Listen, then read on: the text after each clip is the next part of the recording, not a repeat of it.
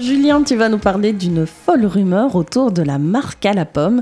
Apple serait en train de confectionner tout un stratagème pour esquiver une nouvelle obligation européenne, l'obligation pour tous les constructeurs de smartphones de proposer des câbles de recharge en format USB-C. Ouais, Magali, on le rappelle, l'Union européenne a décidé récemment d'imposer une condition à tous les constructeurs de téléphones, de tablettes et de tous les appareils qui se rechargent par câble, l'obligation de proposer une recharge par câble USB-C des câbles qu'on retrouve de plus en plus sur nos appareils. Ils sont en format ovale aplati et ils peuvent s'insérer dans les deux sens dans l'appareil.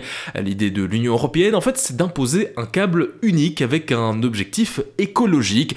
Comme chaque marque propose son propre format de câble, dès que quelqu'un veut changer de téléphone, eh bien, il doit aussi racheter un câble et l'ancien finissait soit à la décharge, soit au fond d'un tiroir et perdu à tout jamais.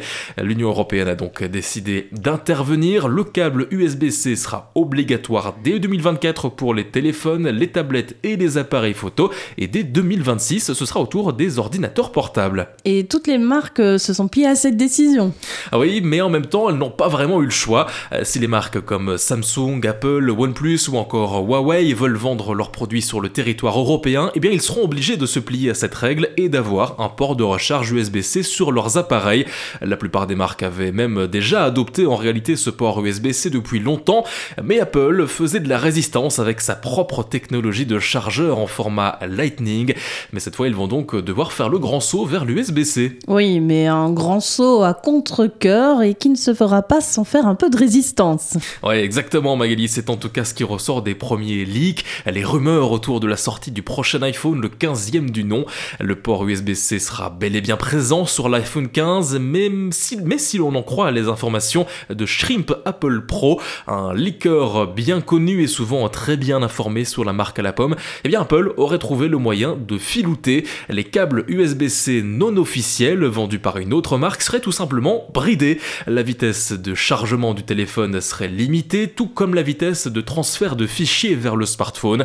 Pour profiter de la recharge rapide et pour ne pas attendre des plombes qu'un simple fichier soit transféré, eh bien il faudrait acheter le câble officiel d'Apple, une manière pour la marque de poursuivre sa norme Made for iPhone et de garder la main mise sur de beaux revenus financiers. Ouais, c'est légal tout ça.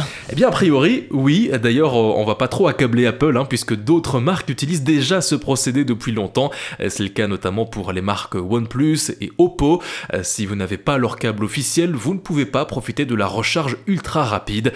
Selon eux, pour des raisons de sécurité, car leur recharge ultra rapide challenge un petit peu les limites de la batterie. Donc, utiliser un câble de mauvaise qualité, eh bien, cela pourrait être dangereux selon eux. Bref, Apple n'est pas le seul à pratiquer cette obligation de câble fait maison, mais clairement c'est une petite filouterie qui permettrait à Apple de fixer ses propres prix à des prix toujours particulièrement élevés chez la marque à la pomme. Merci Julien, petite filouterie, c'est bien trouvé. Hein, oui, c'est un petit peu ça, oui.